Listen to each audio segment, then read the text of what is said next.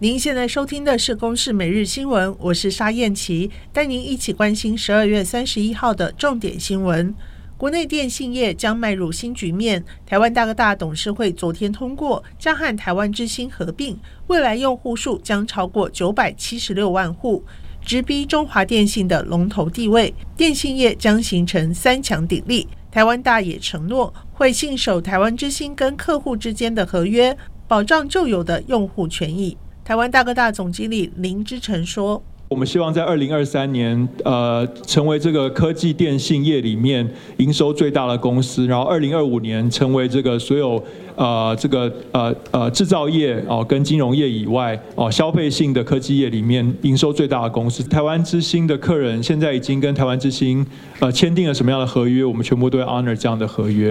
有三十二年历史的台北西华饭店昨天晚间发表声明。”将在二零二二年二月十五号停业，并已经通知客人饭店停止营运的决定。西华饭店成立于一九九零年，坐落在台北市金融商圈，以国际旅客为主要客源，距离台北松山机场只有十分钟的车程。历年来曾经接待过著名的国际政要以及巨星。西华饭店也在十一月通过台北市政府核准围老改建，取得百分之四十的容积奖励，达到围老容积天花板的上限。目前台北市的饭店围老案已经超过十件。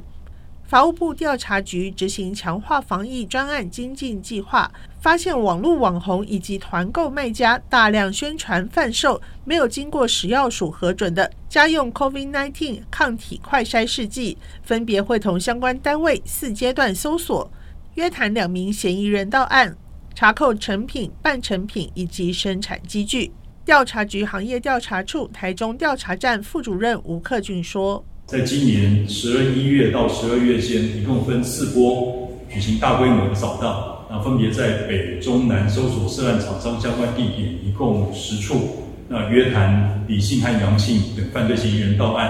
并且查扣未经食药署核准的新冠肺炎快筛试剂成品啊，一共两万九千七百六十二盒，试剂卡和半成品一百零九万具，和自动生产机具一部。那相关涉嫌人均。移交地检署来复讯。以上由公视新闻制作，谢谢您的收听。